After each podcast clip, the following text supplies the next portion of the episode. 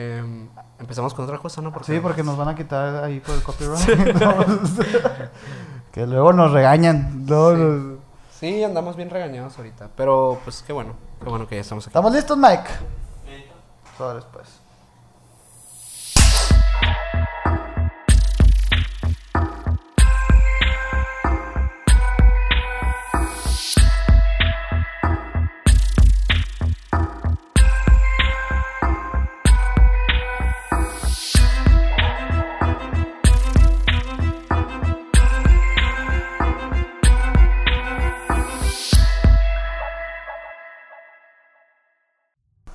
¿Qué onda, Mino? ¿Qué onda, Sergio? Segundas vueltas, una secuela. Se por me hizo que ahí. empezaste bien rápido después del aplauso, o sea, como Es que, que... ya sé, ya sé, es que como que no tenemos tanto tiempo, ¿sabes, güey? Sí, Se sí, nos sí. hizo un poquito tarde. Bueno, tuvimos eh, el emergencias contexto técnicas. para las personas que nos escuchan, eh, en estos momentos nos encontramos grabando muchos capítulos por adelantado, así que eh, probablemente estemos muy desfasados en el tiempo en Ajá. relación a lo que estamos platicando, pero eh, estamos a punto de ir a la Ciudad de México muy pronto. Ya, Así ya, es. ya seguramente ya cuando están viendo este capítulo ya fuimos, ya pasó lo que tenía que pasar. Sí, y muchas Eh, gracias a todos. Sí, muchas gracias por adelantado. Pero sí, estamos aquí nuevamente, Sergio, en una eh, noche o día más, Una emisión. una más. emisión más de... Oye, el otro día, digo, paréntesis un poquito para de contexto también la gente que, que el, otro, me- el otro día me dijiste, yo no sé por qué nunca usamos ese fraseo. de ¿no? De- una emisión. una Bienvenidos. emisión más. Y, he escuchado podcasts que sí la usan. O sea, que Con sus respectivos. con- ¿No? Y Ah, con la palabra emisión. con- de que bienvenidos a una emisión más de tal podcast. Y es de que, güey, pues eso, si alguien podría usar esa palabra somos nosotros. Pues pues, sí, pero- pero, no lo usamos porque no queremos. Porque no, no somos mainstream. cliché, cliché. Pero bueno, Minor, a ver, ¿de qué vamos a hablar ahora? Ah, pues el día de hoy, como eh, hace algunos capítulos ya, ya, ya bastantitos, creo yo, eh, platicamos de este tema que ya habrán- visto en el título, eh, que son los lugares embrujados. Pero ahora eh, la parte 2, centrados obviamente en México, Latinoamérica, Pues etcétera. fíjate, ah, eh, yo no traigo todo de México, güey. la Ok, neta. ok. Sí se me fue la onda, este, una disculpa. Latam, Latam, Latam. Latam, este... de todo, de todo. Traigo un poquito, unas cositas de Estados Lugares Unidos embrujadas, eh, lugares embrujados parte 2, así le vamos a poner. Ándale, sí. Eh, pero sí, traemos este tema de estos lugares enigmáticos en los que, pues, gran, gran parte de nuestro país y de muchos países de todo el mundo siempre van a tener este lugar especial que Sí. se vuelve una leyenda y se vuelve como una historia eh, entre voces de los mismos habitantes de, de una comunidad. Eh, se me hace interesante porque la, la vez pasada que platicamos de esto, pues para empezar a la gente le gustó muchísimo que habláramos del tema, por eso lo retomamos. Y segunda, que me doy cuenta que nunca se va a acabar ese tema. No, güey, nunca. Y, y día con día, la neta, desgraciadamente, cada vez se van creando más y más, güey, Ujú. este, historias como estas, güey. Sí, sí, sí. Que pues más allá de que sean eh, historias en sí como algunas trágicas, otras eh, pues más mágicas y así, eh, pues creo que conforman parte de una cultura, pues al final Sí. de cuentas. ya lo hablamos en aquel capítulo de lugares embrujados en la parte 1, que lugares como en nuestra región como Álamos, que se basan en, en leyendas para poder atraer al turismo de- Ándale. de- del estado, pues obviamente estas leyendas son prácticamente parte de, la, de la gente, ¿no? O sea, de, de lo que se habla, de lo que se cuenta su día a día. Son orgullosos de sus historias, güey. Y creo que, creo que eso, pues mucha gente se va a sentir identificada con eso, porque incluso lo vemos con pequeñas eh, comunidades de que a lo mejor en tu escuela, eh, pues alguna vez se habló de una leyenda o algo No, y así. de hecho creo que incluso en el especial 100 hablamos un poquito de esto de que la verdad todos conocemos un lugar, en, una oficina, güey, una escuela en donde se aparece algo, una niña, o existe ahí una historia, este, sobre todo en lugares que tienen muchos años de, de vigencia, pero, pero así como en el capítulo pasado nos pusieron muchas recomendaciones que yo la verdad dije, voy a meterme a los comentarios de ese video para sacar alguno que otro, pero nada, dije, mejor agarré cosas nuevas, güey. Sí, Cosas igual. que realmente quería platicarte, güey. Sí. Este, pero sabemos perfectamente que nos ponen ahí sus recomendaciones y muchas son de, de, de boca propia, ¿no? Y entonces, igual los invitamos a que comenten en este, en este capítulo que es una segunda parte. Porque Para pues igual- se pinta para una tercera siempre, ¿no? O sea, la y- neta es infinito, Y güey. estaría padre como que ahora sí pasar como el capítulo en su tercera parte, como en esas esos lugares que ustedes nos digan que Sí, pasan en sus comunidades. Sí. A lo mejor si eres de Argentina, si eres de, de Colombia, si eres de Guatemala, de, de otros países de Latinoamérica o del mundo, pues que nos cuentes, ¿no? Que nos cuentes qué, Sí, qué hay por allá. Aparte que la neta, o sea, como dice el minor, hay muchas cosas que nosotros estamos aquí en la localidad, en el estado, en el país, pero sabemos perfectamente que en Argentina, en Perú, en Chile también existen estos lugares, pero pues denos chance, no, no conocemos, ¿no? Sí, poco a poco estamos aprendiendo más. Sí. Así que, bueno, antes de empezar este capítulo, como siempre, los invitábamos a que se suscriban a este canal de YouTube si estás en Spotify. No olvides suscribirte por allá, estamos en todas las redes como Emisiones Podcast. Te invitamos, como siempre, a que te, a que te unas al grupo de Facebook, que es nuestra comunidad más activa, para que estemos más cerca de ti. Sí, sí, sí. Así que, bueno, a mí me pueden seguir como Minor Cordón en Instagram. A mí como Casti, John, Sergio en Instagram. Y de nuevo, pues nada más una- un agradecimiento a las personas que hicieron el viajecito de México posible. Muchas, muchas gracias y esperen el especial de Halloween, que ya de estas alturas... Ya, yo creo que ya podemos estar como un poquito hablando del tema, ¿no? Sí fue muy desgastante hacer un capítulo 100, les vamos a ser sinceros, porque sí fue como muy, muy, muy laborioso, pero Logísticamente. valió la pena, valió la Sí, pena. 100%. pero bueno, vamos, vamos a comenzar Vamos a este entrar de capítulo. lleno, de lleno. ¿qué traes por ahí, güey? Eh, quería empezar este capítulo con algo que probablemente a las personas de la Ciudad de México les, les va a poder interesar porque eh, corresponde mucho a un lugar eh, donde si ya, pas- ya estuvieron allá con nosotros en la Ciudad de México, en, en el bosque de Chapultepec, eh, pues sabrán que en ese lugar pues realmente existe una gran, gran historia de, de parte, o sea, hay muchísimas cosas turbias, tanto turbias como, como leyendas urbanas, ¿no? Hay algo muy interesante que pasa en este lugar que, bueno, no sé si conozcas el concepto de, de lo que es el Mictlán. Mi clan. Ajá, Eh, Mictlán. ¿No es el infierno a los aztecas o algo así? Es el, es el, ajá, es el inframundo de la cultura mexica. Güey, no sé de dónde saqué esa información, güey. Bueno, pues ya lo había escuchado en algún Ajá, lugar, sí, pero sí, lo, tiré así como de que a ver. Sí, es el, es el infra, justamente es el inframundo de la cultura mexica. Ok, güey. Eh, se dice que existe una supuesta puerta donde pues está la entrada al, al- básicamente al infierno. Y esta entrada está justamente colocada en el corazón de Chapultepec, que es el Cerro del Chapulín o Chapuli, eh, que se llama la Cueva de Cincalo.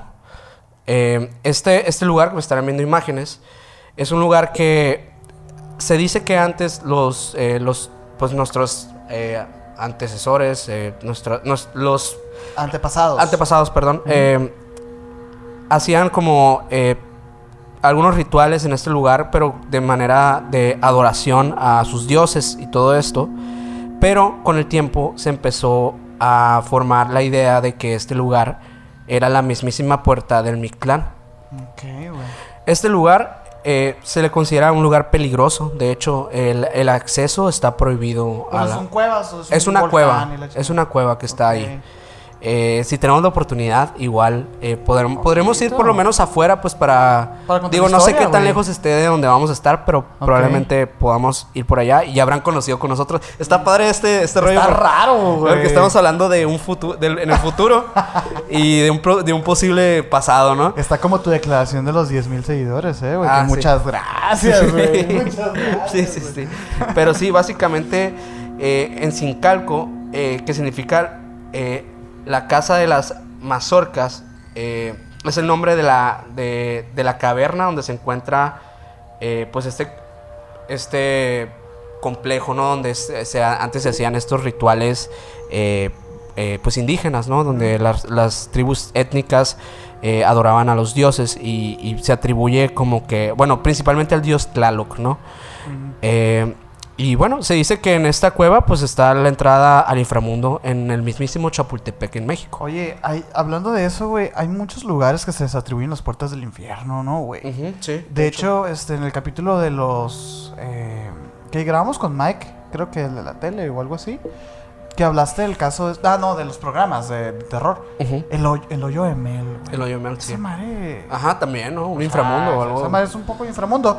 Que sí es cierto que la, eh, la creepypasta o la historia, leyenda, no sé, del hoyo de Mel va más dirigida como a un tema más extraterrestre.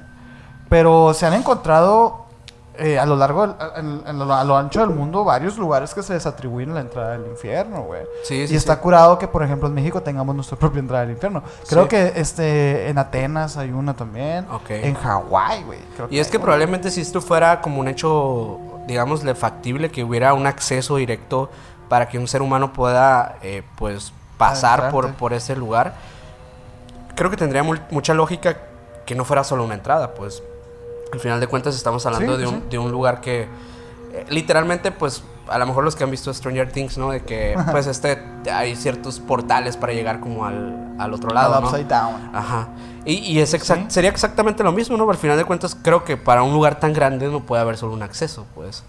Pero. Eh, Eso suponiendo de que el infierno o el inframundo es un lugar físico. Exactamente. Está- pero está interesante cómo, cómo me imagino yo, en, en la India también hay lugares así en donde, en donde la religión se compone en que ese es la entrada del infierno. Y está muy interesante, güey. Sí. Y la Divina Comedia también lo explora muy bien. Eso. Sí. Pues lo curioso de ese lugar es que, o sea, eso de que el acceso esté prohibido, me imagino que también ha de ser un tema de que. De seguridad, güey. de seguridad. Sí, sí, sí, Eh, 100%, güey. Pero, pero sí, o sea, hay, hay, de hecho, hay personas pues que actualmente pues siguen yendo a ese lugar a intentar como, eh, pues más allá de, eh, de decir estudiar, de hecho siguen como adorando ciertas figuras religiosas en ese espacio, o sea, como que lo consideran un lugar sagrado y mágico todavía. Sí. Que de hecho, bueno, no sé qué tantos lugares traigas así como esa índole, pues así de, de ritual y así. Porque luego se presta mucho que los lugares que se consideran como de alta energía o de energía negativa se usen este para rituales ya sea de brujería, santería, etcétera, ¿no?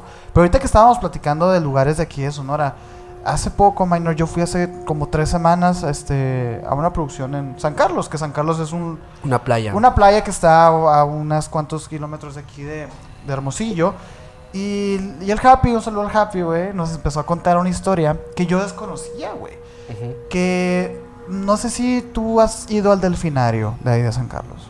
Ah, no, nunca he ido, fíjate, ya, ya me acordé. No, ok, no he ido. pues mira, está la carretera San Carlos, güey. Tú Ajá. giras a la izquierda y entras a una sí, carretera. sí he que te visto lleva- dónde está el acceso más o menos. Ándale, que está así los delfines, la. Ajá, Entonces, este, tú pasas por esa carretera y llegas al delfinario. Pero yo lo que yo no sabía, güey, es que si tú sigues por esa carretera, Hay más. te saca a Guaymas. Ok. Te saca Guaymas y sales por Playa Miramar. Ajá. Muy local la cosa, pero la gente que es de aquí de Sonora van a poder ubicarse. Realmente lo hago para eso. Bueno, pues en medio, güey, de estas carreteras, de, de- de lo que es el Delfinario y, Guay- y Playa Miramar, hay un lugar que es que se le conoce como los manglares, güey. No, no conocías esa leyenda. No, nunca lo he escuchado. Es, es un lugar que se llama Los Manglares, güey. Pues los manglares, para los que no conocen, pues son estos, este sitio en donde... Pues este, estos, estos manglares es esta, fa- esta flora, güey, que hace que, que desaliniza, desaliniza el agua y de ahí empiezan los ríos, etcétera, ¿no? Sí. Son como ramas y raíces gruesas que, que, está- que están así, pues, en, en el, en- en el ambiente, ¿no? Pues ahí se le conoce los manglares porque justo enseguida, güey, hay una propiedad que el día de hoy está totalmente abandonada, desmantelada, etcétera, en donde se cuenta, güey, que ahí vivía una persona, Eh, pues que se dedicaba a los negocios ilícitos, ¿no? Este, tú sabrás a qué me estoy refiriendo. güey. Claro, claro. Y esa persona ahí fallece, güey. Pero fallece de una manera trágica, como la mayoría de los personajes que se dedican a esto. Pero resulta que, supuestamente, güey, eh, eso ayudó a que ciertas personas con creencias satanistas, güey, acudieran a, eso, a esa propiedad a realizar rituales y sacrificios, güey. Pero se dice que llegó a tanto que sí sacrificaban humanos, güey. Ok. O sea, y de que O sea, llegó un punto muy, muy denso, pues. muy denso, de- dentro de la ignorancia que supone un pueblo como, como Guaymas, pues, ¿no? En donde, Sí. en donde se practica una un satanismo muy agresivo y muy teísta, pues. Y que se sabía que, que sacrificaban animales, cabras, gallinas, pero la- lo, lo que fue ya el, el acabose fue que de repente se descubrió que ahí se organizaban orgías en donde terminaban asesinando a personas, güey. Y, y ahí está el lugar. Y tú, y tú pasas y están, por ejemplo, pues las típicas paredes grafiteadas, pero hay uno que otro pentagrama por ahí que te puede, que te puede revelar que, que ahí era, eh, no, donde, se practicaba eso. El día de hoy, este, yo no, no recuerdo muy bien, este, ahí si el Happy está viendo esto podrá, podrá verificarme. No sé si hasta el día de hoy se logra este, tener algún avistamiento de paranormal. Creo que sí, creo que sí me dijo que, Que existen como que por ciertas- ahí hay pasan cosas, güey. O que de repente ven a este personaje que es el protagonista final de, de la historia, decapitado, pasando por ahí, la chingada, o sea... Muy brutal, muy brutal. Y qué loco, yo no conocía esa historia, güey. No, yo O sea, tampoco. está- pero es, interesante. es- es como curioso porque, por ejemplo, en, en Obregón están las criptas satánicas, ¿no? Que- que- También. creo que las mencionamos en el capítulo es un anterior. chorro, güey. Eh, ¿Obregón o Navajoa? No En, en. Obregón. Sí, Obregón. Sí. Que de hecho, bueno, varios canales de misterio han venido hasta Sonora a grabar sus eh, respectivas eh, Cápsulas. cápsulas en, en ese lugar. Digo, espero pues, algún día podamos ir. Es, eh, pues era un lugar donde se practicaban ciertos, obviamente, un, un culto satánicos en el que pues se pensaba que había sacrificios humanos y que de hecho dicen que actualmente es peligroso ir, pero justamente por el... Por el crimen organizado y Sí, todo eso, sí, ¿no? sí. De hecho, la gente que va, van, van el día. Sí, Pero- o sea, porque es un lugar pues inhóspito, en- casi casi en el monte, ¿no? Que tiene estas Sí, sí, estructuras que igual pues, vamos a poner imágenes que que, son, que son- que son magníficas, o sea, la verdad es que ves ese lugar y sí es como muy curioso porque sí destacan estas construcciones eh, pues que parecen como cúpulas de- donde pues literalmente hacían eh, pues rituales, ¿no? Y, y tenía, o sea, tienen simbologías, güey, la chingada. De que si te encuentras pentagramas, te encuentras eh, caras, rostros, güey. Sí, ese lugar sí se sabe que, o sea, que se usó para eso. O sea, el lugar se construyó como una iglesia satanista. Era como una comunidad, ajá, como una Ah, comunidad que practicaba el satanismo, pues. Ojalá podamos traer a alguien que sepa bien machín del tema, güey, para que Sí, nos porque hable. tal vez si esto solo ha trascendido como un mito, pues al final de cuentas. Exacto. Y la neta, digo, sí ya han habido canales que hacen su exploración ahí, pero yo a mí me gustaría saber la historia pues de ese lugar. Si nació como tal o, o se fue pues transgiversando con, con los tiempos, ¿no? Sí. Hay Ah, otro lugar aquí en Hermosillo, güey, que de hecho me llama la atención que no hemos hablado, que también se le atribuyen este, mucha visita y mucha actividad de brujería, que es el Casino del Diablo, güey. Que yo creo que es el- el- la leyenda más emblemática de, de Hermosillo. Y que tú de repente tú te pones a buscar de Mexicali, güey, Nuevo León, algunos, algunas ciudades de Nuevo León, eh, Chihuahua. Y ellos mismos atribuyen la misma historia, güey. Sí, que de hecho hace, hace varios meses te comentaba que, que incluso me tocó en, en un canal eh, paraguayo eh, que encontré la leyenda narrada y reinterpretada como a, a manera de dramatización, pero una versión colombiana. Sí, Pero, o sea, que había pasado ahí, supuestamente. Pero era la misma historia, solamente que era como un, un toque más contemporáneo.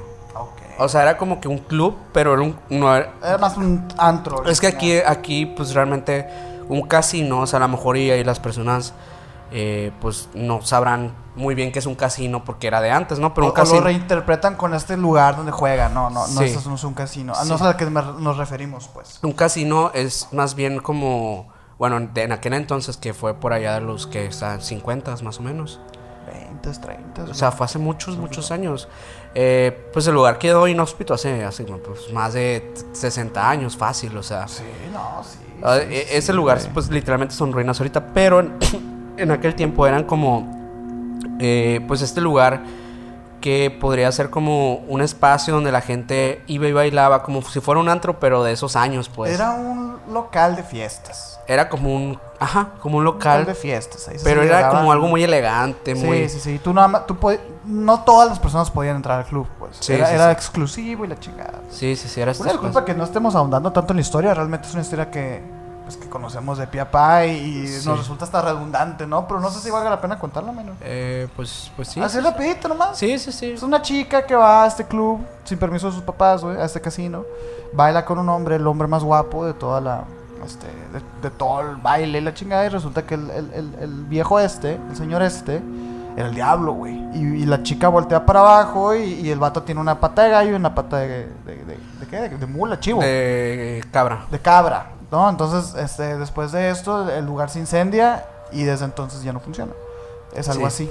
Sí, es algo así. Hay varias como... Uy, sí, es una va- historia que se ha estado. Sí, se reinterpreta y se dice Sí. pues que... Pues va, muchas cosas. Una disculpa, güey, que no lo. Pero es que sí es una. Es una, Es una historia- muy cansina ya para nosotros, güey. y yo creo que para muchas personas, o sea, creo que de verdad sí es una historia muy contada y muy escuchada. Es como, no sé, como- incluso diría yo que la, la planchada es menos contada que esa historia. Por lo menos para nosotros, Para güey. nosotros sí. Y, y creo que, o sea, mm, como se ha reinterpretado tanto, también se ha perdido un poquito la esencia de lo que realmente pasó. Sí, Pues. ya, ya empieza a ser fábula, ya empieza a ser otra cosa. pues, Sí, como que la, la chica se había fugado de su casa y que se había portado mal. Y como que este tema eh, moral como que raya un poquito en que pues la vuelve un poco ficción, pues. Pero lo interesante de la historia, güey, es que, este, pues, sea lo que haya pasado en ese lugar, tú vas y tú te encuentras velas, te encuentras trabajos, güey, te encuentras un montón de cosas de gente, pues, que practica la brujería, güey. Que de hecho, yo conozco una persona que la neta, yo no creo en lo que, en lo que me contó, ¿no? Pero, Ajá. pero eh, creo que refleja mucho eh, el sentido de lo que estamos diciendo. Él dice que, bueno, para, de entrada tú tienes que brincar la barda para entrar, ¿no? Y está como arriba de, una, de un sendero y la chingada. Como la mayoría de estos lugares. Sí, ajá. Muy bonito, güey. Estaba, ¿no? y el vato llega y de repente va con sus amigos, él va como atrás del grupo y le dicen, voltean los amigos a verlo y se asustan, güey, porque dicen que atrás de él viene una viejita Ok. y que cuando él voltea ya no hay nada, la chingada, ¿no? Entonces como que eh, realmente yo no sé si esa historia haya sido verdad, pero si- sin duda es un lugar que envuelve mucho misticismo, güey, Sí. mucho Igual un día deberíamos irnos a, a dar la vuelta, ¿eh? Sí, sí, sí. Claro. O sea, creo que creo Pero que es el tema de dar la vuelta. Mira, hay que decirlo a la gente porque siempre lo estamos ahí como, dándole como vuelta. quemando, diciendo que vamos ahí. Pero el problema realmente de las explosiones urbanas, más que que te posea un demonio, güey, es ahora sí que la, la- la delincuencia, güey. Sí, o sea, la verdad es que sí te tienes que preparar, es mucha logística. Y por eso no es tan común que lo hagamos en nuestro canal. Pero Ajá. pues van a ver que, o sea, vamos a ingeniarnos para hacer cosas Porque interesantes. sí nos gusta, güey. o Sí, sea, sí, sí, está chido, pero es eso. Pero es eso, también no podemos arriesgar nuestra integridad. Ni por- nuestro equipo, güey. Sí, sí, sí. Pero bueno, eh, hay otra, hay otra casa que, que no platicamos la vez pasada. Eh, que era, es la casa Moira. No la, no la platicamos según, según recuerdo. No, la, no la recuerdo. A Ok. ver. La casa Moira eh, fue una casa que por allá de los años 60 eh, se cuenta la historia que pues era una casa que era prácticamente una casa abandonada que estaba en una localidad eh, donde un niño de 8 años llamado Marco entró a esta casa abandonada. Eh, esto es como una leyenda porque realmente el, todo es contado a través de este niño que ahí te va lo que pasó. Cuando él llega a la casa explorando en este lugar, que supuestamente ya los vecinos hablaban que este lugar tenía como algo extraño, pero el niño la curiosidad lo mató. Y Literal. llegó, y llegó a, a este lugar y cuando entra a cierta habitación de la casa, se encuentra a un niño de su misma edad colgado, muerto, suicidado. Eh, que bueno, se piensa que, que, pues cometió, cometió suicidio, pero realmente no, no sabemos no a ciencia cierta porque pues es una leyenda. Eh, después de este suceso, llega con su madre, llega con su familia y les cuenta todo lo que había visto. Obviamente nadie le cree, le dicen de que no, pues o sea, ¿cómo? Me estás diciendo que viste un fantasma, me viste todo esto. Eh, pasó algunos días así. Eh, como, ¿qué te gusta? Unas, eh, una semana después, más o menos. Cuando llega a pasar nuevamente frente a la casa. Entra nuevamente. Para ahora nunca salir.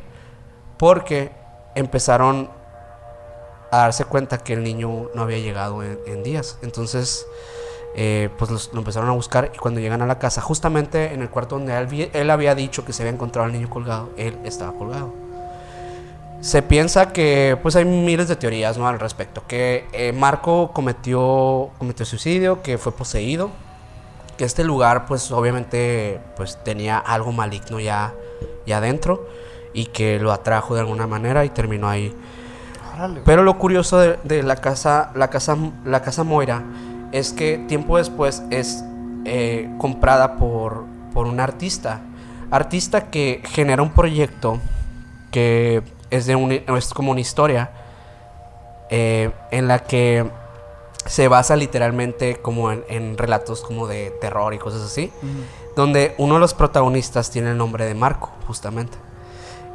Eh, en la casa, eh, hay varias imágenes que, vamos, que van a estar viendo a continuación, junto con 200 artistas más o menos, artistas gráficos, eh, pintores, etcétera, realizan este proyecto basado en, en, en las historias que, que este artista escribió.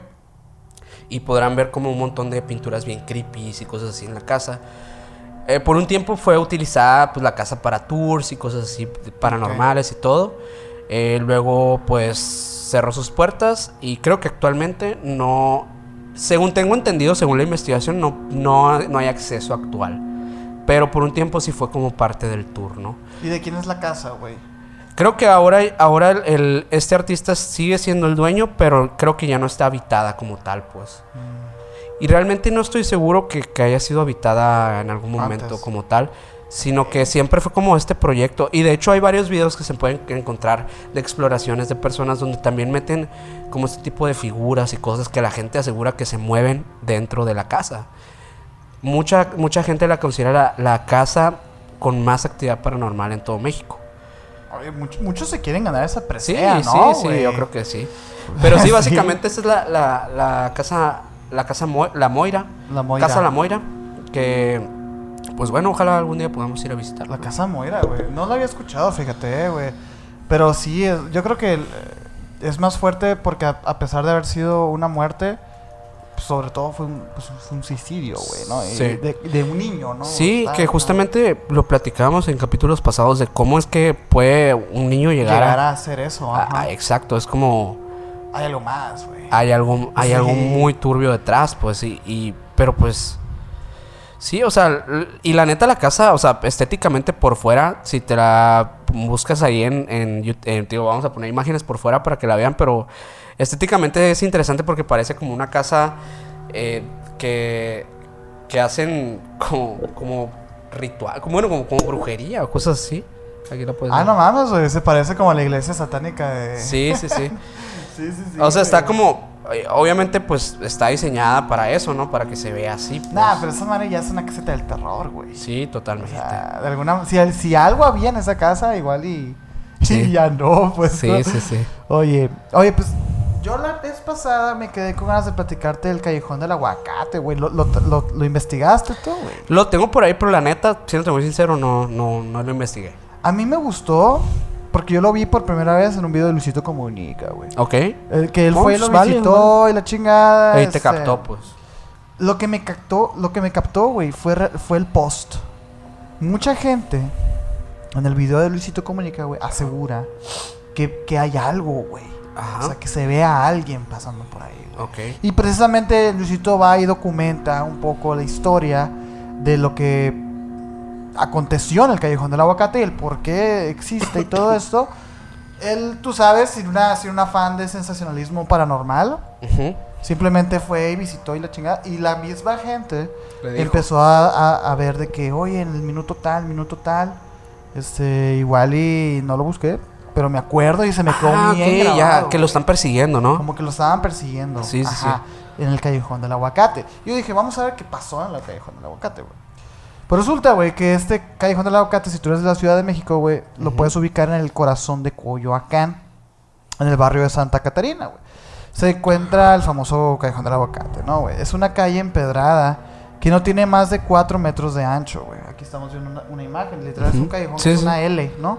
Sí. Y justo en la Aquí lo L, tengo, de hecho. Ajá. Justo, justo en mi- la mitad, en la, en la Es intersección. como una V, ¿no? Más bien. Como una V, ajá, sí que es así, pues. Como triangular. Ándale. Y justo en la, en, en- en- la intersección de estos dos callejones hay como un altarcito a la Virgen María, güey. Ah, ok.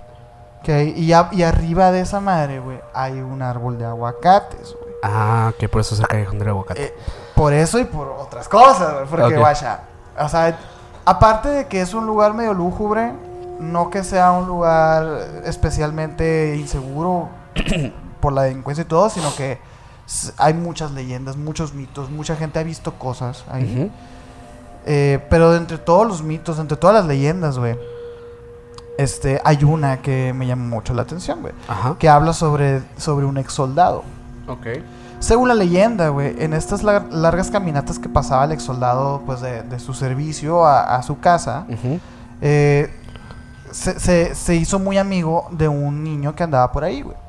En ese callejón. Porque al niño se le hacían muy llamativas las medallas que traía el soldado, güey. Con este, con todo esto de la. Con toda la ingenuidad, güey. Se le acercaba que, que jugaran, etcétera, ¿no, güey? Eh, esta petición eh, se empezaba. Empezaba a molestar mucho al militar, güey. Ok. Tanto, güey, que un mal día decidió terminar violentamente con la vida del pequeño, güey. Ok. Imagínate lo trastornado que estaba Sí, el sí, señor como ese, un- güey. Dejando como testigos de esto a un frondoso árbol de aguacate, güey. Que está en la mitad de ese, De ese lugar, güey.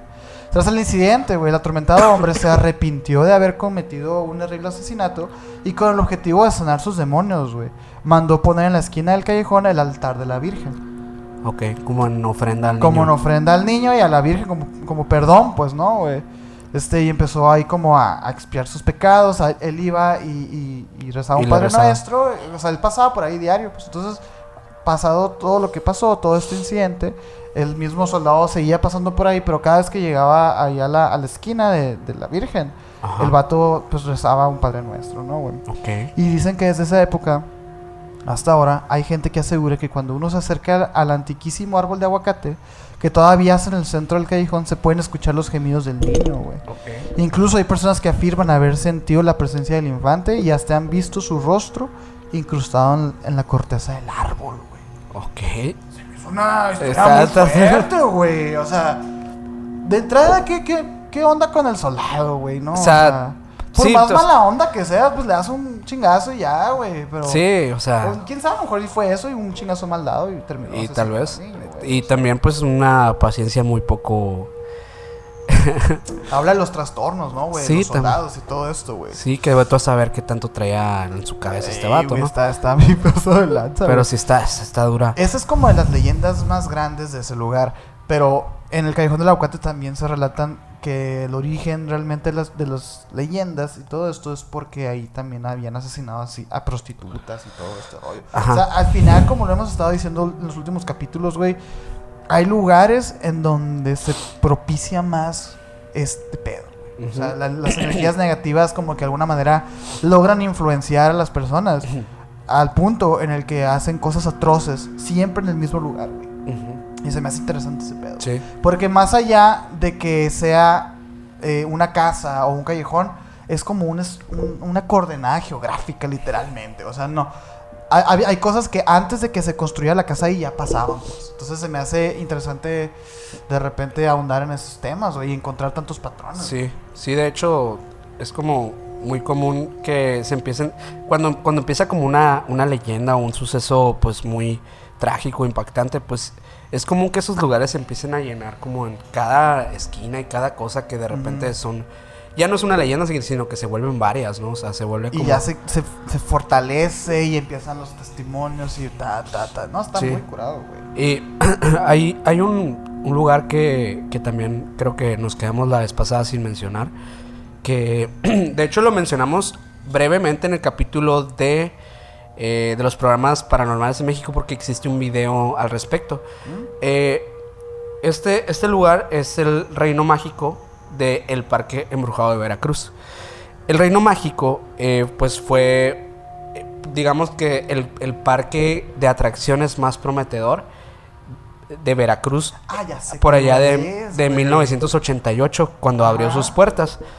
Este lugar, desde sus inicios, eh, bueno, pues tenía sus áreas verdes, se encontraban como albercas, toboganes, castillos. Era, digámoslo, como... Un paraíso. Sí, para los niños, ¿no? Donde había un Winnie Pooh, dos Blancanieves, eh, los siete enanitos, todo esto. Eh, que conforme empieza a pasar el tiempo, varias personas, familias y todo esto que empiezan a recurrir al parque, empiezan a hablar de que empezaron a presenciar fenómenos paranormales dentro del parque. Esto sumado a algunos accidentes que pasaron dentro del parque. Que, por ejemplo, uno de ellos es que una niña murió dentro del parque eh, por, un, por una falla mecánica de un parque de atracciones. Eh, existieron, existieron como varias cosas que, que hicieron que el parque se fuera deteriorando. Eh, y empezar a volverse como algo como lo que es el día de hoy la Sauceda de Hermosillo que la platicamos en el capítulo pasado de lugares sí. embrujados. ¿Quieren escuchar esa triste historia? Vayan a, Sí, vayan a escuchar. Que básicamente es, es lo mismo, un lugar que Ándale. se presta como un lugar mágico donde todos los niños van y de repente de años a, a, a la actualidad, pues se convierte en ese lugar tétrico donde la gente le da miedo ir, pues. Parece Chernobyl, la chisa, o sea, güey. Sí, este, este lugar, eh, pues además de todo- todos los eh, fenómenos paranormales, que pues varios eh, cuidadores, varias familias, varias personas han presenciado de, pues, de estos niños que se aparecen, de que las estatuas de, por ejemplo, de la Blancanieves, eh, se dice que por las noches la puedes ver moverse y parpadear y, y- y vagar por el parque. Sí. Ah, de eso fue lo que hablamos en el capítulo. Y en, existe un video creo que creo que es de extra normal, que creo que mencionó Mike, Sí. en el que se ve a una Blancanieves parpadear. Igual ponemos aquí un fragmento para que lo vean, Ajá. pero es muy breve el, el- el evento. eh, y por eso la leyenda también se empieza a fortalecer un poco en internet. Igual, las personas de Veracruz, pues saben que ese lugar, pues es como un lugar de miedo, ¿no? Eh, también, pues existe, eh, pues el área de las albercas, donde obviamente eh, muchas personas aseguraban que, que habían cosas que los jalaban debajo del agua. No. Y que de hecho en, en el mismo, eh, digamos del chapoteadero, que es como la alberca pequeña para niños, que es aproximadamente de un metro de, de para ¿De abajo, profundidad? de profundidad, inexplicablemente pasaban estas cosas, como sentían que los jalaban de, de- No debajo. sentido. Entonces, como varias de estas cosas, sumado a la niña que, jue- que muere en el juego mecánico, eh, pues empiezan a hacer que el parque de atracciones empiece a, a ser visto como un lugar, eh, digamos que inseguro. Inseguro y, pues la gente empieza a dejar de recurrir a él. Eh, también se habló que, que este lugar fue construido, obviamente, sobre un cementerio. Que donde supuestamente, pues al momento de la exhumación de varios de los cuerpos, eh, pues recurrieron a las familias para que fueran a reclamar a sus familiares para irlos a enterrar a otros lugares. Y había gente que no los reclamaron. Claro, claro. Entonces eh, se piensa, pues obviamente que pues siguieron debajo de las planicies de, de ese lugar, pues existiendo, eh, pues seres eh, muertos, ¿no? que, Oye, que, hablemos de eso, güey. ¿Tú crees que tenga algo de relación? que, que sea un lugar donde existan... Pues ya ves que muchos lugares embrujados, muchas escuelas, y así está la leyenda de que es que abajo de aquí. Si realmente fuera así, o sea, que realmente, quitando el, el rollo de la leyenda, que si realmente hubiera un cementerio abajo. Ajá. Eh, Yo, yo creo que sería igual y contrario, ¿eh? Porque creo que los cementerios, a, a diferencia de lo que piensan muchas personas, lo que yo pienso es que eh, son lugares que apaciguan esas energías. O sea, de alguna forma es donde encuentran paz. Donde, donde los familiares pueden ir a visitarlos. O donde mínimamente, pues, existe algo de ellos, ¿sabes? O sea, como que no, no fueron seres que fueron totalmente olvidados y, y a la deriva, pues. Como puede ser en un lugar donde pasaron cosas trágicas y, y ve tú a saber que los enterraron debajo de la casa, pues. en, en esos casos yo diría que pues podría ser más probable que sea un hecho trágico que pueda pasar algo, ¿no? Pero un lugar como un cementerio yo lo veo como muy pasivo, ¿no? O O sea, pero agarras un cementerio, güey, y les, le pones algo arriba. y le pones algo arriba. ¿Tú crees que afecta? No sé, no sé, estaría, estaría, o sea, obviamente, pues la respuesta lógica sería, o sea, sí, ¿no? Porque es lo que, obviamente, lo, lo- las leyendas te venden y, y, pues las historias de terror te van a vender siempre, pues, pero, pero si realmente, realmente yo no, no creo que, que, pues que haga que se aparezcan... Que tenga algo de que ver, pues. la. No, no creo, no creo, pero, pero igual y creo, creo que va más de hechos trágicos a algo así, porque esto ya es post-mortem, pues. Exacto. O sea, creo que La no, liberación de la energía ya, ya pasó, ya pues. se hizo en otro lugar, pues. Sí, y probablemente es- esos seres pues ya están descansando o, o si están, están muy pasivos. O sea, lo hemos dicho, en todos los lugares hay entidades eh, espirituales, ¿no? No tendría por qué ser diferente. No tendría pues. por qué ser diferente, pero creo que sí la manifestación, el tipo de manifestación, por ejemplo, de manera agresiva, pues sí depende mucho de qué tipo de hecho ocurrió en el lugar. Sí, güey. Es, es- es que sí es delicado, güey, porque esta tierra no es mágica hasta que te diga que saca de un panteón, pues. Entonces, Ujú. como que, a lo mejor si yo nunca te digo que No aquí hubo un cementerio No, antes. no existe la connotación, pues, o sea, Ajá. A lo mejor a nivel psicológico que funcione como la magia, ¿no? O sea, que si tienes que creer que eso Ajá. funciona para que Es funcione. que yo me quedo pensando, güey, a, a- a lo largo del mundo hay ot- y sí es cierto que la creencia varía y todo, pero hay, hay lugares del mundo que, o sea, que el respeto al, al- al muerto, o sea, sí existe, pero es distinto, güey. O sea, por ejemplo, en Chile, güey, en. Chile ellos apilan los cadáveres, o sea, es como una morgue, güey. O sea, Sí. tú ves como si fueran los, los, los estos de, de ceniza, de una iglesia, pero no son cenizas, güey, está el cadáver ahí, pues. Sí. Entonces como que eh, realmente, o por ejemplo en, en, en, en, en India, que ya lo platicamos el otro día, que hay gente que vive en los, en los mausoleos de familiares, que no Ajá. son de ellos, güey. O sea, que dicen, ¿sabes qué? Aquí, aquí yo te voy a cuidar la tumba, yo soy X, y aquí vivo y abajo de mi cama está tu pariente muerto. O sea, se me hace como...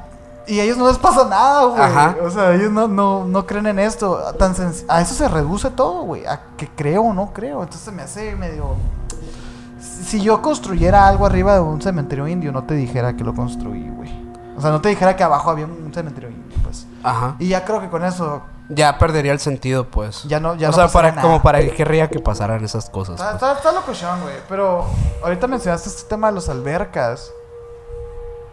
Las albercas. Y, y saludos a los de Mundo Creepy, nuestros compas de Mundo Creepy. Acaba- Acaban de sacar un video acerca de historias de albercas. De albercas, wow, sí. A la Muy madre, buena, historia. Yo buena recuerdo historia. mucho una alberca que tú tenías, este, o sea, en la colonia donde tú vivías a- antes, que no me acuerdo si tu mamá, tu hermana o el hobby, que no me acuerdo quién, que me dijo que en esa alberca, güey, apareció una niña. Fíjate que pasó algo en esa alberca que sí es real. Así era verdad. Sí se murió eh, un niño ahí, ahogado. No mames, güey. Sí, sí pasó eso. Y e- es 100% confirmado. O sea, te lo puedo decir así. ¿Tú crees que eso haya sido suficiente? Pues se, se hablaba ahí en la colonia. Sí había, güey, de que la- la se historia. decía, se decía que se aparecía el niño ahí en- eh, sentado en la alberca en la medianoche. No mames, neta, Sí, güey. sí, pero pues la verdad yo te diría, a mí nunca Ah, me pues, pasó nada. saberlo, a mí nunca me pasó nada, pues, pero yo me acuerdo, o sea, sí fue real que se murió un niño ahí. Ajá. Que había sido un niño de otra colonia que se había como salido de su casa y no avisó. Ah, y se metió a la alberca solo y era como un niño como de 8 o 9 años. No sabía nadar bien. No sabía hecho, nadar bien y se fue a la... De repente pisó a lo profundo y pum, se fue para abajo. Que yo estuve a punto de ahogarme en esa alberca. También era muy profunda. Era muy profundo. Yo cuando güey. estaba muy niño, me, alguna vez casi me ahogaba ahí. Me, me, afortunadamente estaba con personas y sí. O sea, digo, sí era muy fácil ahogarse si eras niño, pues. Y, y era como de un nivel al otro que de repente Era dabas, que tienen un pinche rampón acá. dabas el paso y te ibas para abajo, así, No bien duro, bien duro.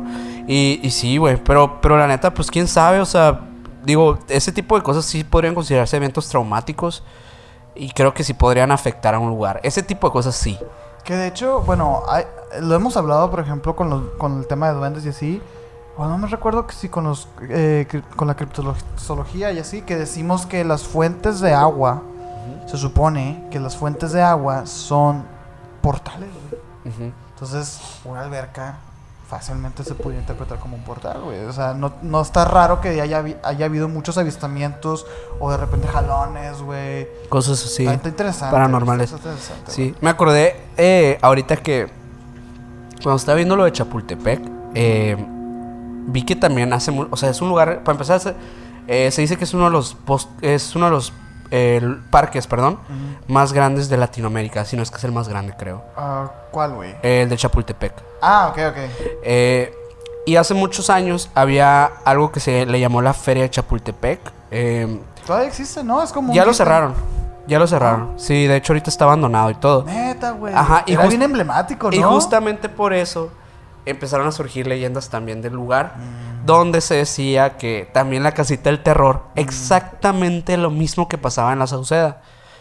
Que supuestamente personas del staff, pues obviamente estaban pues dentro disfrazados. En su personaje. Y había otras que no sabían quiénes eran, pues. Y, y se me hace curioso porque digo, ¿será que en esos lugares también eh, pueda ser como una, o sea, como una oportunidad para que esos seres, pues también se puedan manifestar? Está, está interesante eso. diciendo, mimetizarse con su entorno, pues, ¿no? Pues como esto que dicen de que el hecho de... eh, bueno, nosotros... exis- existe esa explicación o esta interpretación de que cuando tú ves muchas películas de terror, güey, pues sueles este, ver cosas, ¿no? Después de, de- de ver la película, debido al miedo, al nerviosismo, a, la- a- a todo esto, pues. Pero igual y va por ahí también un poquito. Igual y se sienten cómodos con, con ese consumo de. De- de contenido, güey. Está Sí, raro, sí, sí. Puede ser, quién sabe. güey. Pero quién sabe, la Oye, neta. yo traigo otro que también te quería platicar Ujú.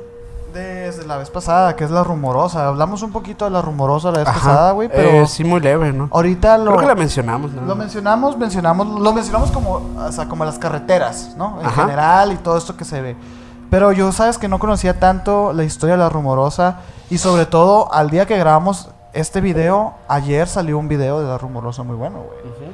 Que, que, lo, que lo vamos a poner ahorita, este, pero vamos a dar un poquito de contexto nada más y a platicar un poquito de la leyenda de la rumorosa. La rumorosa es el nombre local que le dan eh, de- del municipio de Tequila, es realmente, de- perdón, de Tecate, per- te- perdón, Ajá, Tecate. Tequila, Tecate, Tecate, Baja eh, California. Baja California, Simón. Es una ruta, güey, principal para ir desde la capital, que es Mexicali, este, hasta Tecate. Es por allá para, el- para el norte, también nos queda cerquita. Sí, muy cerca. Bueno, eh. Ándale, ajá, ve. este, la rumorosa es conocida también, güey, por porque dicen que es la carretera más peligrosa de todo México, güey. O sea, ¿por qué? Porque es una carretera que es de subida por un cerro, por un desierto. Este, hay muchas curvas y sobre todo que antes era de ida y vuelta, güey. ok. Entonces, se dice que, por ejemplo, los traileros, la gente que lleva carga, lo consideran un reto bien cabrón. La rumorosa, güey. Ajá. Porque es muy peligrosa. Hay, aparte, allá hay hace mucho calor. El calor puede hacer que tu sistema de, de carro pues también falle. Ajá. Y al mismo tiempo, en invierno, neva mucho, güey. ok. Entonces, es una pinche carretera, pues muy icónica, ¿no, güey? Ajá, sí, sí. Este, pero también es conocida por sus leyendas de terror Claro. y por sus leyendas de ovnis, güey. Ok. O sea, hay muchas leyendas también en la rumorosa que hablan de avistamientos ovnis o de avistamientos incluso de abducciones. De hecho, este, la invitada que tuvimos o que vamos a tener, no sabemos al momento de grabar este video, Linda Astorga, ella nos cuenta, nos contó antes de grabar, no sale en el capítulo, que ella durante una travesía hacia un retiro chamánico y todo, pasando precisamente por Tijuana, por Baja California, por todos estos lugares, ella le pasó lo que le pasó en- a la persona aquella que te contó la historia de que viajó como en el tiempo, güey. De que salieron de la carretera a una hora y que llegaron a su destino a una hora que no tenía nada que ver Sí. con lo que naturalmente debieron de haber hecho de camino, pues, ¿no? Eh, sí hay muchos avistamientos. Gus Gris también ha contado varias veces que le- a él ha tocado pasar por esta carretera varias veces y que pues precisamente ha visto eh, avistamientos ovnis. Ajá. Pero la historia de la rumorosa, güey, la que envuelve a la rumorosa con el tema del- de los fantasmas y lo paranormal, eh, empieza hace mucho tiempo, güey diciendo que un trailero que manejaba a velocidad rumbo a Mexicali, su esposa estaba a punto de dar a luz y, lle- y llevaba dinero para, para, dar- para todo este trámite del hospital y todo, ¿no? Iba en chinga, güey, en la rumorosa, con la esposa a punto de dar a luz, el vato todo desesperado y le empieza a fallar, güey, el camión, el trailer. Ahí la trae, da la bicha historia, ¿no? la están leyendo. Estaba viendo. Bueno, el operador se baja del tráiler, güey. Aturdido porque resulta que se le estalló una, una llanta del, carro contra rocas que estaban sueltas. Y pues el vato se orilla y se baja aturdido, este, asustado y todo esto. Y comienza a caminar por la rumorosa para ver, a ver si conseguía raite, a ver si conseguía alguien que le ayudara a este pues a- a- con, con- la emergencia que él tenía, ¿no, güey? El vato va y si tú lo contactas, el vato te dice, amigo, me llamo Francisco y necesito con urgencia que mi mujer reciba un dinero porque va a tener a mi niño. Yo no puedo ir, mi trailer se descompuso y no lo puedo dejar aquí. Por ahí va la historia, ¿no, güey? el hombre, el, el hombre dicen que le entregó un papel. El hombre dice que te, que te entrega un papel. Ujú. Donde el vato eh, anota la dirección y el nombre de su esposa, güey. Ujú. Este, muchas historias hablan de que cuando uno le hace el favor a este, a este, a esta persona, pues va a la dirección y todo, le dicen que dicha muchacha y dicho much- muchacho, güey, pues Ujú. habían fallecido hace mucho tiempo, güey. Ok. Entonces, resulta que la historia supuestamente es que esta persona se baja del camión, sale caminando y muere, güey. Muere en el camino, no se sabe si atropellado, o sea, realmente lo que se encuentra es que las autoridades encuentran el tráiler vacío, güey. Sí. Pero sin, sin la esposa, sin el vato, nada. No encuentran nada, pues. Y se dice que pues esta entidad pues sigue por ahí, este, pidiendo su Vagando. favor, güey. Ajá. Y justamente hace unos días, este, sale un video famoso de la, que se viraliza de, de un trailero que, que está grabando la carretera y se ve como hay alguien caminando en sentido Ah, ok, contrario, güey. El- Caminando así en la oscuridad, ¿o no? Caminando en la puta oscuridad, güey. O sea, ni Ajá. siquiera dijeras tú, bueno, hay un Oxxo cerquita. No, pues en media carretera. No tiene sentido, güey. O sea, para que ese señor estuviera caminando ahí, debió haber, debió haber estado caminando ahí por lo menos unas seis horas, güey. Ujú. Entonces Me- es como. Se ve el video, lo vamos a poner aquí. Este, se hizo muy viral, estuvo, estuvo en todas partes. Y sobre todo me llamó mucho la atención. Porque era un tema que yo te quería platicar aquí. Pues. Ajá, sí. Y luego yo también, hablando de la rumorosa, güey. Un podcast que vi también de Huicho Domínguez, un famoso actor de Televisa de los años dorados, etcétera. Él también tiene una anécdota que, de la rumorosa. Él dice que iba en una van, este, él, el director de la obra, la que iban a trabajar y de que dos extras, o no sé, dos personas del staff. Eran cuatro del staff. Ajá. Era, era de noche, iban por la rumorosa y de repente, güey, pues esta carretera tiene muchas curvas. En una de esas curvas que dan vuelta Ujú. y, y que abren así como el, el- el- el camino, ven como hay alrededor de unas 20, 30 personas caminando en sentido contrario contra la camioneta, güey. Hola. O sea, como que iban en peregrinación, ¿sabes? Ajá, O sea, como sí. que iban así en desfile, en, en- en marcha, güey. Y pues el vato, el, el, el, el- chofer, pues asustado, trata de frenar. Y dice Huicho Domínguez, entre 10 y 15 segundos estuvimos llevándonos personas, güey. Y que se sentía como golpeaban las personas en el carro, güey. O sea, que los están atropellando, güey. De 10 a 15 segundos. En lo que el vato llegó a controlar el carro y frenar y todo, pues. Y todos cagados, imagínate. A güey. la madre. No mames, atro- atropellaste un chorro de personas y que abren la puerta, güey. Y se asoman y no hay, No hay nadie. nadie, güey. Ok. Como, como si. O sea, como si fuera como una secta que iba caminando, algo Como si así. fuera una, como un tipo de final de Ari Aster, así, ¿no? De, Sí, de un montón. película de terror, así me lo imagino yo, güey. Sí, yo también. Hay un video donde, donde están. donde, No mames, de la rumorosa también. No, no es de la rumorosa. Es, es un video muy famoso también de.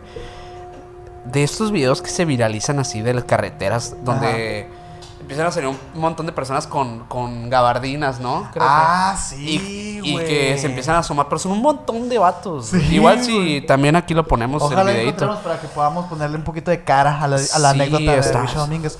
Se me hace increíble. El hecho es que imagínate el estado de frenesí que te desencadena el tener la conciencia de haber atropellado tantas personas, güey. O sea, Ajá. qué broncón me metí. Los vatos se paran, se detienen.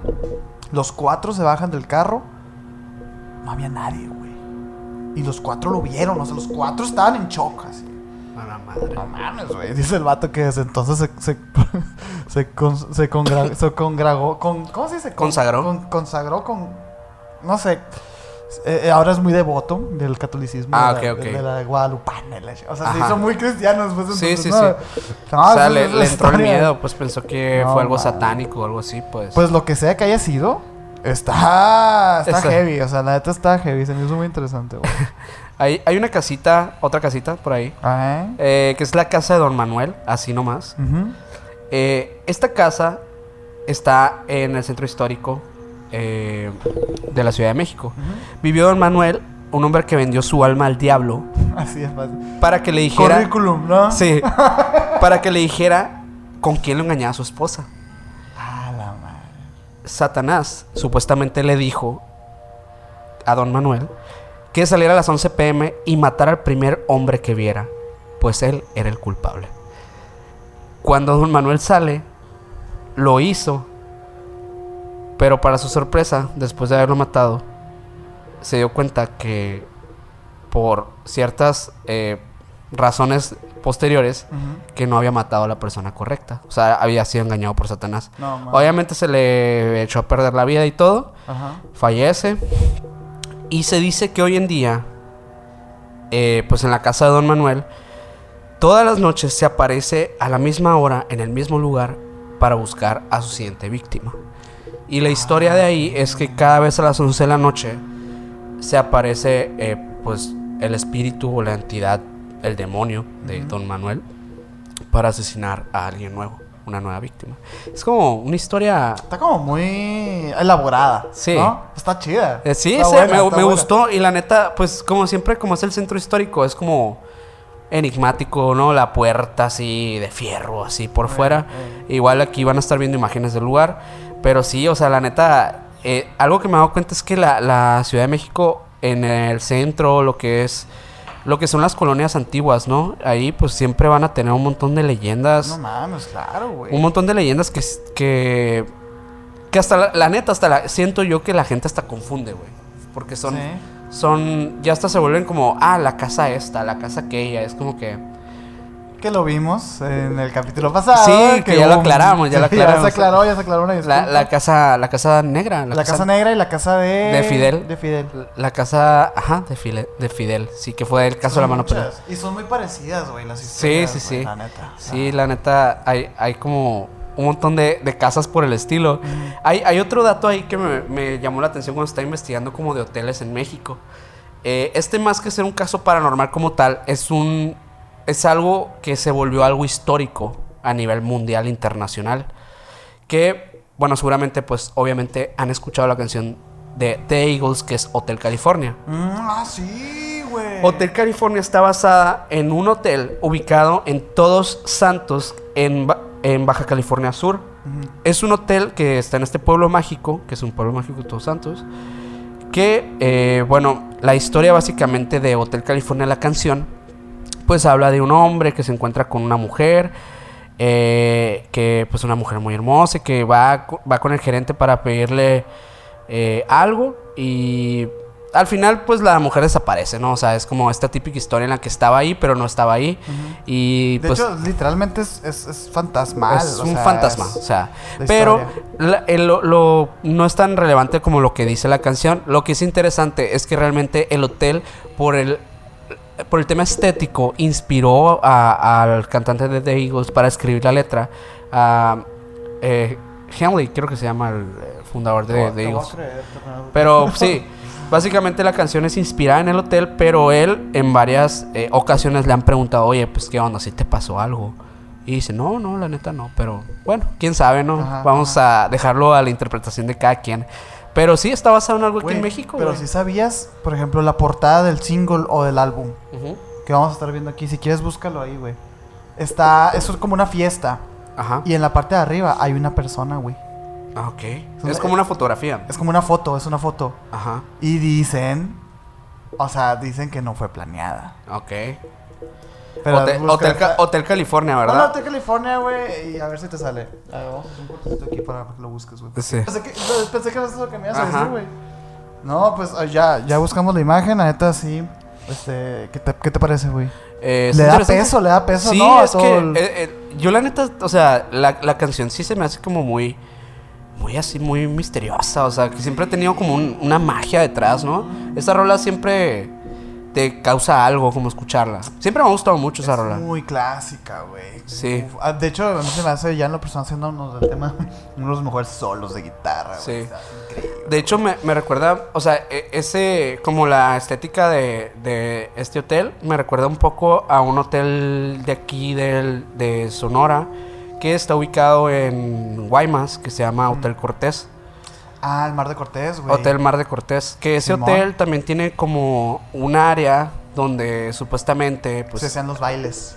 Ajá, es como, eh, bueno, actualmente lo utilizan incluso para bodas, o sea, es como un salón de eventos también. Y tiene un área que es como está restringida, Sí, donde entras y es mega. Yo me he metido Ajá. Y sí está como muy tétrico y todo y como que existe ahí como la... Esa aura, ¿no? esa aura de, de que pues pueden haber cosas ahí interesantes. Pero, pero sí, la neta, yo sí entiendo por qué se inspiró este vato en, esa, en ese hotel. O sea, la neta es que en Estados Unidos sí te encuentras hoteles así, pero apenas en pueblos también, pues. Sí, güey, pero na- por, por ejemplo, esos pueblos incluso todavía beben de la, del tema western mexicano. Mexicano, sí, como el Gadsden, como el Hotel Gadsden, el de, Douglas, que, que lo he mencionado. Güey, yo por ejemplo, yo recuerdo en la prepa o secundaria, no me acuerdo bien bien, creo que fue secundaria, güey, que nos llevaron a San Diego. Y dentro del tour y todo, este, nos platicaban la historia del Hotel Colorado, güey. Ujú. Y, y me acuerdo que se me quedó. o A ver, a ver, a yo ver. todas las cosas que te traje el día de hoy, man, son cosas que yo no investigué antes. O sea, me refiero a que son Que cosas ya- que yo me acordaba y que quería platicarte, güey. Y este fue uno que se dio a la luz. Y te estoy hablando de, de secundaria, que lo tengo presente. Ajá. Es un hotel, güey. Precioso, güey. Es un, es un puto castillo, güey. O sea, vamos a ver una imagen aquí. Que tiene uno de los, este... Se les atribuye uno, eh, uno de los hoteles más embrujados de Estados Unidos. Ajá. Eh, que dicen que hay, un es- que hay muchos espíritus, güey. Porque Ok. es un hotel gigantesco, güey. Sí, o sí, sea, sí. lo, sí lo torces. No, ¿sí no, no, para nada, pero vamos a ver una imagen aquí. Sí, vamos a, vamos a ver aquí una imagen. Ok. Es, es gigantesco, güey. Eh, tiene igual de que mm, desde, desde el 1892. Estamos hablando de que ya tiene 120 años, güey. Ajá. Más, 130, pues pon tú. Y, y que tiene muchas, muchas leyendas, pero una en específico que habla de un espíritu que anda por ahí molestando a los huéspedes que se llama Kate Morgan. Ok. Pero ¿quién es Kate Kate Morgan? es Kate Morgan. Bueno, Kate Morgan era una joven de 27 años, originaria de, Wa- de Iowa, que llegó el 24 de noviembre del, del, 90 del 892 a hospedarse al Hotel de Colorado. Pese a ser una mujer casada, güey. Fíjate, eran otros tiempos, ¿no, güey? Pese a, pese a ser una mujer casada, llegó sola al hotel, güey. Ok. Lo que empezó a, a, pues levantar las cejas de las personas que estaban trabajando ahí, suponiendo y asumiendo que ella estaba como en procesos de divorcio o que tenía problemas con su marido, pues no, porque en esos entonces estar divorciada en Estados Unidos en estas épocas era muy juzgado, güey. Sí. Entonces, Pues en Eh, todo el mundo en ese sentido. eh, sí, en todo el mundo en, to- eh, en esas fechas, ¿no? Y hasta, bueno, hasta ahorita en algunos lugares. de Sí, sí, sí. Pero bueno, por ejemplo, eh, se dice que Kate y su esposo mantenían fuertes discusiones constantemente. Porque una vez que ella ingresó al hotel, después llegó el esposo. Entonces ya muchos eh, del staff del hotel empezaron a escuchar los problemas que tenía el matrimonio este, en cuestión, güey. Y cada vez están en aumento, en aumento, en aumento, ¿no, güey? Inclusive personas allegadas a Kate llegaron a pensar que solicitaría el divorcio a pesar de las fuertes presiones sociales de esa época, güey. O sea, a pesar de todo esto, güey, que la gente decía, es que se va a separar, güey. Ajá. Cinco días después de haberse registrado en el hotel, güey, un trabajador del mismo descubrió el cuerpo sin vida de Kate Ok. en una de las escaleras que llevaba a la playa, porque es un lugar que está como una islita este, allá en San Diego. Ujú. Eh, y, y Kate tenía una bala en la cabeza, güey, y una pistola en la mano. Sin embargo, güey, eh, a, ver, a pesar de que se declaró la muerte de Kate como un suicidio, güey, muchos piensan que, an- que ante la posibilidad del divorcio, el esposo fue el que mató a Kate, güey. Ok. Porque esta teoría su- suele cobrar fuerza por, las- por lo siguiente. La bala encontrada en la cabeza de Kate no coincidía con la del arma que tenía en su mano, güey. Lamentablemente nunca se llegó a, a establecer Qué raro. ese misterioso suceso. Se me hace bien loco, güey. Y aquí vamos a hacer un paréntesis, ¿no, güey? En el tema de los asesinatos, que realmente no nos gusta mucho tocar ese tema. Este, por el respeto y todo este rollo. Pero se me hace bien mamón, güey. Que si ya hiciste un estudio, güey. En el que no coincide, güey. La pistola con la bala que tienes en el cerebro. Evidentemente no fue de esa pistola, güey. ¿Por qué, por qué no es concluyente esa, esa... Y lo podemos ver con muchos casos, incluso contemporáneos, güey. Que igual un día podemos darle, darle vuelo, pero... Pero se me hace increíble, pues, ¿no? Sí, sí, sí. Pero bueno, al parecer, el fantasma decidió quedarse permanentemente en el hotel de, Corola- de Coronado, güey. Eh, tanto trabajadores como huéspedes han afirmado haber visto el espíritu de una dama muy elegantemente vestida, güey. Rondando por la playa y por los pasillos del hotel, especialmente en el piso 3, que fue donde se encontró a Kate. Estamos hablando de que Kate Morgan, güey, el, para poder haber, para, para poder considerar, güey, el divorcio y haberse hospedado en un hotel tan de lujo, evidentemente sí era una persona elegante, güey, Claro. ¿sabes? De esa, de esa época, güey. Eh, sin embargo, lo que sí es más misterioso, güey, es que en la habitación número 302, que esta es la que yo recuerdo, güey, cuando estaban, nos estaban dando como ese tour, Ajá. este, nos dijeron, es que la 302 no se renta, güey. Ajá. O sea, 300 Es como una habitación, como en muchos hoteles, pues no, siempre Sí. existe una habitación que que es está la que maldita. no, que no se rente, la chinga. Que porque ahí se hospedó Kate. Y que dicen que ahí es donde se considera como la, la, la más embrujada, pues, ¿no? Que ahí sí, este... Ahí, ahí está, pues, Ahí ¿no? está toda la energía acumulada. Y la neta, pues, a, a pesar de que varios valientes han tratado como de quedarse en la, en la, en la- en el cuarto, pues ya de manera especial, ¿no? Pidiendo permisos y todo esto, güey. Este, los objetos se caen sin se caen, se caen sin, sin motivo aparente, güey. La electricidad comienza a fallar, güey. Eh, hace mucho frío. Este, dicen que pueden ver hasta incluso figuras fast- fast- eh, fantasmagóricas pasando por el cuarto Sí. muchas cosas curiosas, güey, eh, y experiencias escalofriantes. Eh, rondan el, el- el- el hotel este. Y la neta que, qué lástima o qué bendición porque el hotel es precioso, güey. La neta yo lo vi y quedé, wow, güey, increíble. Siempre hay los hoteles que son como de este, esta índole, son muy bonitos. Sí, sí, pero sí. sí te tiran una aura pesada, ¿no? O sea, como llegar Y el otro día, fíjate que estaba platicando con unos amigos, güey. Y nos cuestionamos esto, güey. Porque ya platicamos en, la- en el capítulo 1 acerca de este como castillo en Guanajuato que su, uno de sus atractivos es que... Es que está embrujado. Es que está embrujado y la chingada. ¿Tú crees que es una buena estrategia, güey? Totalmente. ¿Sí? Sí, totalmente. Yo no sé. Yo creo que sí. es- Mira, la neta... Hay un mercado muy grande. No sé qué tan grande sea, güey. Ok. O sea, hay mercado que... Pagaría lo que sea. Obviamente no lo, yo no lo vendería así, pero sí sembraría eso. Yo, yo leo al huésped. y digo, este va a traer una camiseta de metálica. Le voy a decir que está embrujada. O sea, porque sí es cierto que si a ti y a mí nos dicen a huevo que nos quedamos ahí. Ajá, o sea, sí, claro. nos, nos parece más llamativo. Pero ¿cuántos como nosotros hay, güey? O sea, Ajá. yo creo que realmente hay- eh, si, si me dices que una familia o un aficionado al paranormal se va, se va a quedar, pues prefiero la familia. Vamos a poner ahí en, la, en una encuestita en, en el chat Sí. para ver quién, quién sí se queda en un, en un Estoy hotel. seguro que muchos van a decir que no, güey. Claro, güey. sea- Pero a lo mejor y, te sorprenderías, ¿eh? A lo mejor, yo- mira, yo, yo, o sea, yo pensándolo como aficionado a lo paranormal, sí diría, claro que es una buena estrategia. Sí. Sin embargo, ahora sí que como mercadólogo, yo diría, a lo mejor no está en buena estrategia. Porque luego me decían, oye, pues es que haces este, a lo mejor una campaña en Halloween. Y es que tú no entiendes cómo funciona la mente de un aficionado paranormal. O sea, ¿cómo va a estar nomás embrujado en Halloween? ¿Sabes Pues no, cómo? no puede, no o puede. sea, no, tienes, tienes, tienes que hacerlo desde el principio y la chingada. O sea, no funciona así, pues. Sí, Entonces, sí, no sí. sé, está, está, está raro, güey. Eh, pues a mí me gustaría cerrar así como con algo que yo pues sí tenía la idea que podría existir aquí en México. Obviamente sé que en España existe muchísimo de este material, pero es el Hospital Psiquiátrico de San Hipólito. En 1566 comenzó la construcción de este primer hospital psiquiátrico en América. Y aunque en la actualidad está abandonado y se considera un recinto histórico eh, protegido incluso, hay muchas historias a su alrededor.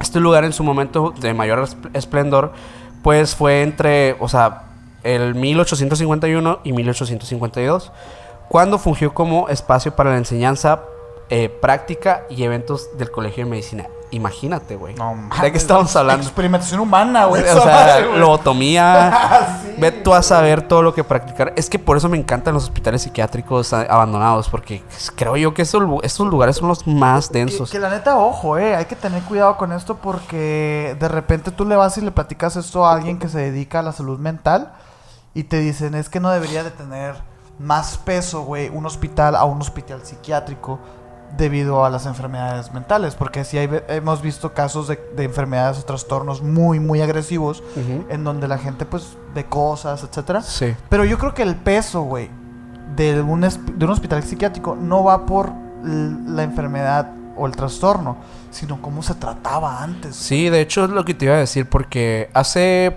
pocos, bueno, pocos, eh, ya algunos años, eh, mi mamá acompañó a una, a, a una persona a un hospital psiquiátrico que está ubicado en Guadalajara, la verdad no me acuerdo el nombre. E igual creo que tal vez no convendría mucho decirlo, ¿no? Pero Eh, al final, pues la historia va de eso, ¿no? De que fue a cuidar a esta persona porque iba a hacerse un tratamiento alternativo para una, Imagínate. una pa- un padecimiento como muy, muy grave de ansiedad y estrés. De hecho, literalmente llegó al grado de las alucinaciones. A la madre. Entonces, en este lugar realizaban terapias de electroshock, eh, pero, o sea, en tu cabeza. O sea, no eran, no eran.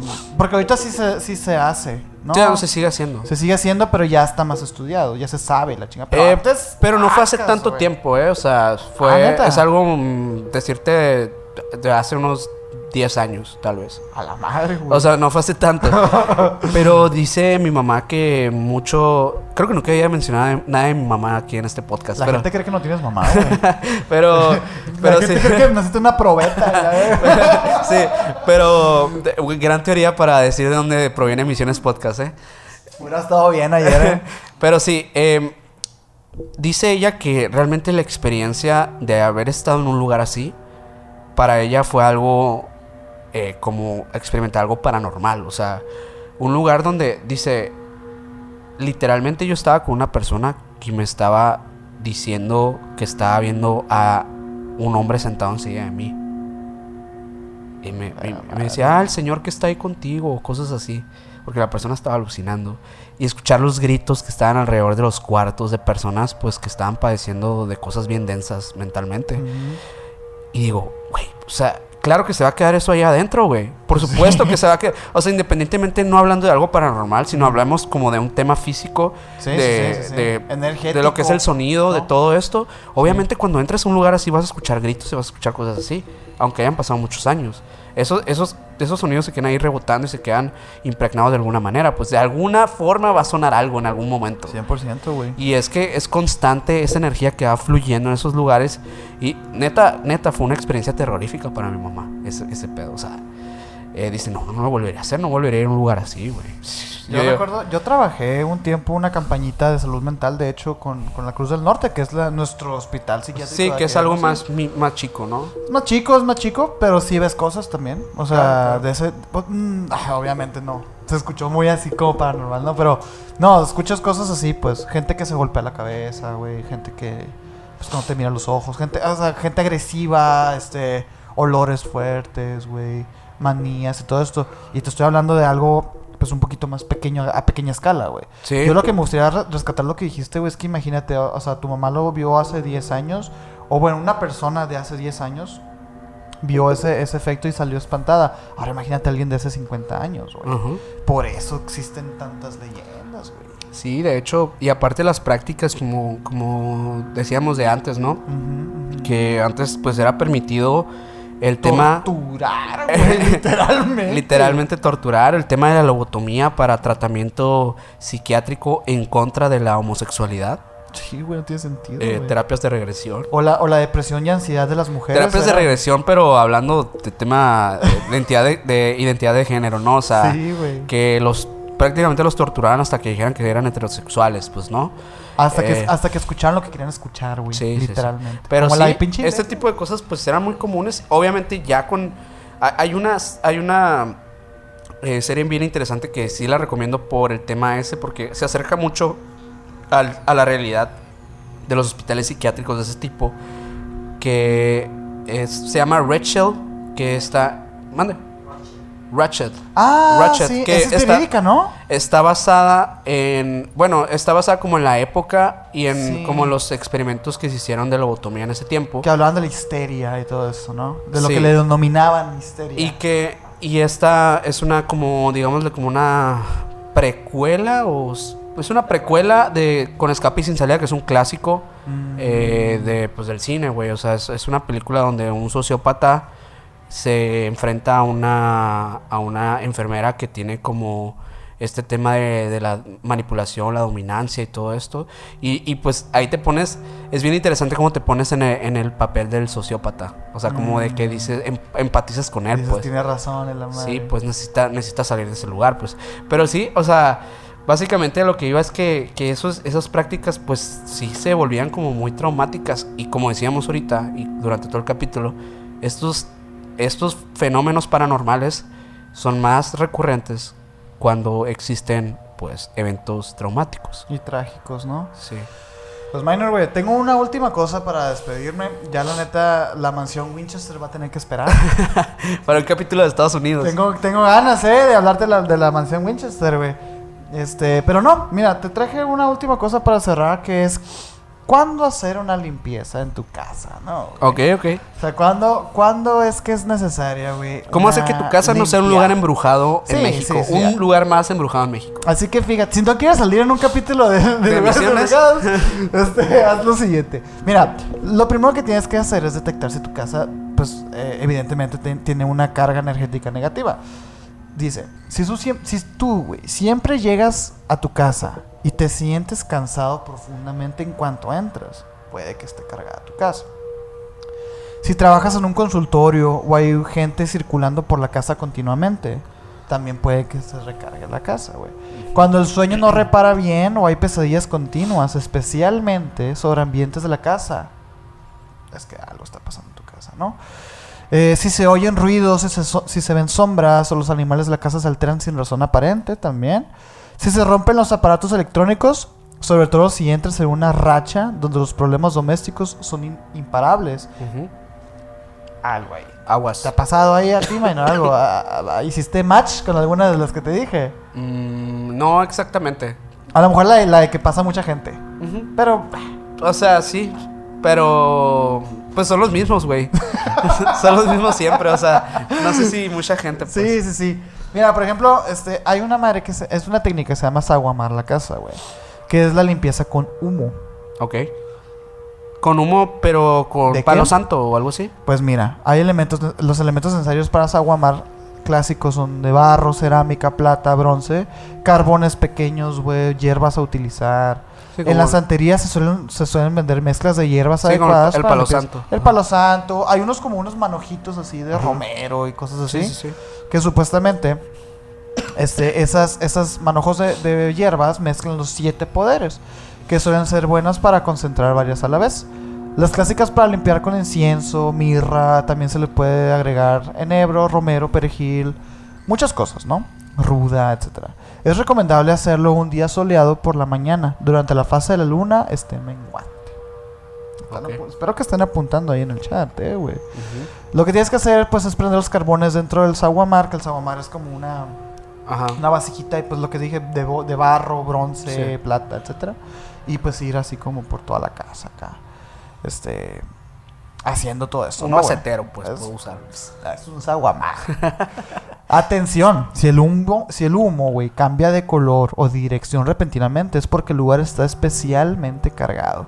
Podemos ver demonios, poltergeist, etcétera, ¿no, güey? O sea, el humo va a proyectar a estos. De alguna manera seres. el humo, pues como lo estás usando para limpiar, a lo mejor está ahí algo, pues, ¿no? En casos muy extremos, güey, las limpiezas, las limpiezas pueden provocar náuseas en las personas que las están realizando. Es importante protegerse antes de, de con una oración o tocar una campana de cristal, etcétera, Ok, ¿no, ok. güey? La otra es con agua bendita en los rincones, güey. Acompaña la limpieza una o dos antes o después de desaguamar. Se recomienda salpicar los zócalos o rincones con agua bendita para remover energías estancadas, ¿no? Que mira, güey. Ahí te va. Eso del agua bendita está interesante, güey. No porque el agua sea bendita, sino porque el agua es agua. Ahorita lo que dijiste tú, güey, acerca de estos sonidos que se pueden encapsular. Ajá. No sé si te has dado cuenta, güey, o bueno, no sé si estén realmente hechas así, aposta, pero las- la arquitectura de algunas iglesias están diseñadas para hacer una cúpula en, en el, en el techo, Ajá. para que los sonidos se encapsulen ahí. Y hacer como una bocina. eh, Como una bocina, sí, pero no, olvi- acústica. no olvidemos, güey, que el sonido es aire. Entonces, esas madres funcionan, güey, de alguna, de alguna manera como, como este, burbujas de aire que se quedan ahí. Entonces, si tú alguna, si alguna vez llegas, güey, y, y disipas esa burbuja de aire, suena el grito o suena el sonido que encapsuló esa burbuja de aire. Ahora, ¿por qué tiene sentido esto del agua bendita? Porque dice que en, las, en los rincones y todas estas cosas, en donde podría depositarse alguna burbuja de, a- de- de aire. ¿Qué pasa con el agua? El agua no tiene oxígeno, entonces lo tiras y sofoca esas madres. Sofoca todo aire que esté ahí, lo sofoca. Ok. Mira, yo aquí haciéndole de abogado del diablo, eh, güey, haciéndole como si sí funciona. No, así es, así es el pedo. Sí. Echar el sal en donde se sospechan presencias extrañas. Ok. Si hay algún ropero, güey, algún cuarto, alguna puerta que se abre sola, pues ahí echas la sal. Me ¿no, pregunto, o sea, como ya a nivel, a nivel químico, ¿por qué la sal, no? O sea, ¿por qué, güey? yo, yo más que químico, yo lo veo a un tema de... ¿De dónde sacaban la sal antes, güey? Yo lo veo a un tema histórico. Digo, porque sal, la sal, pues digo, del mar, ¿no? Lo que tú quieras. Ajá.